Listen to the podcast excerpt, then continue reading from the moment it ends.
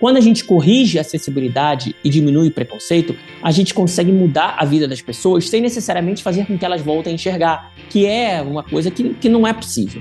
Então, se eu não vou voltar a enxergar, eu posso fazer a sociedade enxergar a gente de uma forma diferente. Então, quando eu me comunico, quando eu falo, seja na internet, seja numa palestra, seja numa entrevista como essa, eu pretendo mostrar às pessoas quem eu sou de uma forma leve, de uma forma divertida e, através da comunicação, quebrar os preconceitos. Porque, para mim, preconceito não é maldade, preconceito é falta de conhecimento. Sou Marcos Lima, sou jornalista, palestrante e influenciador digital. Instituto Claro. Cidadania.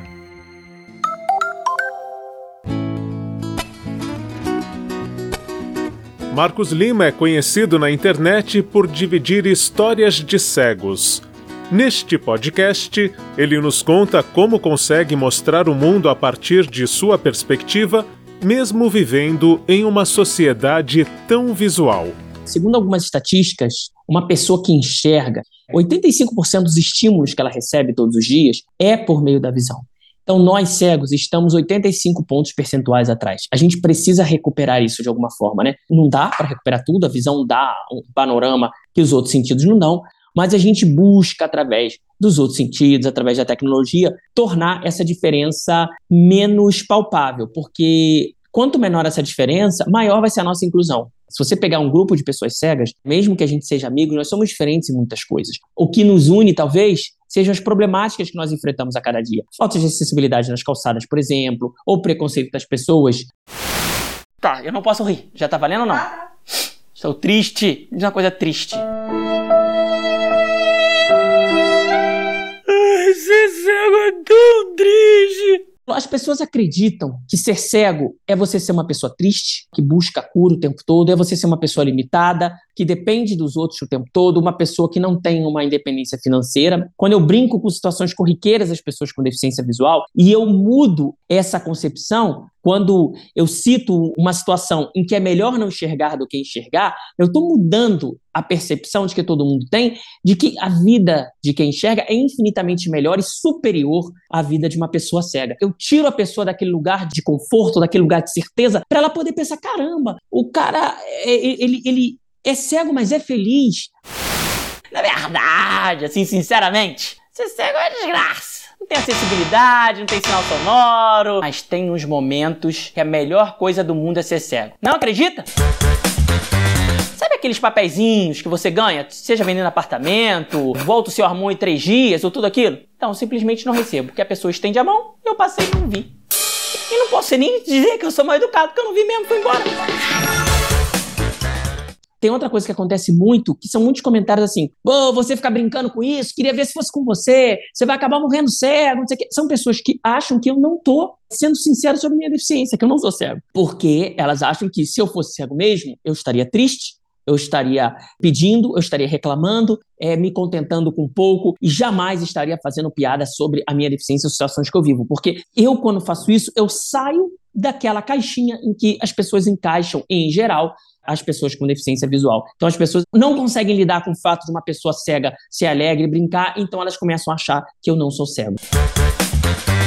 Você já viu cego ter medo de altura? O cara chegar no alto e falar assim, ai, as pessoas lá embaixo estão pequenininhas. Isso é uma grande vantagem. Já pulei de asa delta, já esquiei, porque para mim não é no mesmo. 20 metros, 200 metros, é tudo igual, é tudo alto. Oh. É, o nome Histórias de Cegos é justamente porque eu conto as minhas histórias, histórias que eu vivi, que não são só humor pelo humor, mas que levem a alguma reflexão, né? Por exemplo, eu poderia muito bem falar assim, poxa, você quando for atravessar uma rua com uma pessoa cega, você pode perguntar a ela o que, ela quer fazer. Beleza, eu passei a mensagem. Ou posso contar uma história que aconteceu comigo, quando eu estava esperando um amigo numa esquina e eu estava no sinal, porque é ali que eu parei, assim, não parei muito perto da rua, parei um pouco afastado. E quando fechou o sinal, uma pessoa me pegou pela bengala e falou: segue, vamos lá, o sinal fechou, vamos atravessar. E me puxou pela bengala e me atravessou a rua, me levou para outro lado. E aí, quando chegou do outro lado, ela perguntou assim: agora pra onde você quer ir? Aí eu respirei fundo e falei assim: agora eu quero voltar para onde eu tava, porque eu não queria ter atravessado. A pessoa ficou brava, achou que eu tava debochando, mas eu não tava debochando. Ela simplesmente me ajudou sem perguntar o que eu queria, né? Quando a gente conta histórias como essa, a gente está fixando muito mais uma percepção do que a gente simplesmente falar. Então, acho que histórias chegam muito mais ao coração das pessoas. Trabalhar com monitor desligado. Essa eu aprendi na marra. Meu primeiro dia de trabalho, cheguei lá no escritório, a minha mesa ficava no local de passagem, daqui a pouco eu tava lá digitando, via que as pessoas ficavam atrás de mim, quase coladas. Não era por fofoca, não, era por achar, caramba, o ceguinho digita! Uau! O ceguinho digita mais que eu, caraca, que rápido, não sei o quê. E eu não consigo trabalhar com alguém atrás de mim, vendo o que eu tô fazendo, né? Aí o que, que eu tive a ideia? Desligar o monitor. Eu, além de evitar esse tipo de situação, ainda economizo a luz e a energia do nosso planeta que o planeta está precisando. Quando eu comecei o canal, eu só me comunicava para as pessoas que enxergavam, porque eu sempre achei que as pessoas cegas não vissem novidade no meu conteúdo. Eu me enganei profundamente, porque eu comecei a receber relatos de pessoas cegas que me viam como um espelho, que me viam como uma referência. E eu comecei a receber tantas mensagens que eu criei um projeto chamado de Cego para Cego, em que eu converso com pessoas cegas, pessoas que estão perdendo a visão, ou familiares. Não é um vídeo para o YouTube, é uma conversa particular sobre um tema que a pessoa eleger, uma dificuldade que a pessoa queira discutir comigo. Ah, quero entrar na faculdade. Ah, estou perdendo a visão agora, o que, que eu faço? Eu, quero entrar no site de relacionamento, você me dá umas dicas. Enfim, eu acabei virando uma referência para outras pessoas cegas. E isso me fez ver o quanto o que a gente fala aqui tem um poder enorme e por isso a gente precisa ter uma responsabilidade enorme no que a gente fala. Mas uma situação que me fez muito notar isso, que talvez tenha sido para mim a virada de chave, e eu fui abordado por uma pessoa que tinha baixa visão, estava perdendo a visão, e ela chegou para mim e falou: "Marcos, eu vejo seu canal e eu queria te dizer que realmente existe vida após a cegueira", que é uma frase que eu falo no canal. E essa pessoa conheceu meu canal por estar perdendo a visão e ela trouxe essa frase para a vida dela e eu de alguma forma com isso consegui mudar a vida dela e nesse momento eu entendi caramba pessoas cegas ou com baixa visão ou com deficiência visual assistem histórias de cego eu assisto televisão do banheiro é isso mesmo imagina a cena 43 minutos daquele jogo aperta a vontade no banheiro número um, número dois, você lá, você faz o quê? Se contorce. Eu não, eu vou pro banheiro. O máximo que eu faço é aumentar a televisão, mas eu continuo escutando. Para mim não faz diferença, eu escuto a televisão de um metro ou de três metros. Tá aí o único momento em que é vantajoso você não ter que ver para assistir. Nosso papo não precisa terminar aqui. Pode me buscar nas redes sociais, Instagram, YouTube, TikTok, o e-mail historiascego.gmail.com.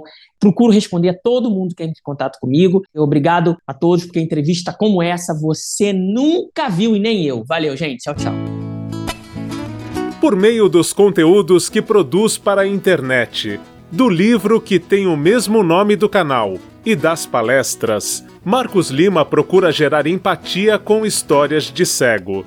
Marcelo Abude para o podcast de Cidadania do Instituto Claro.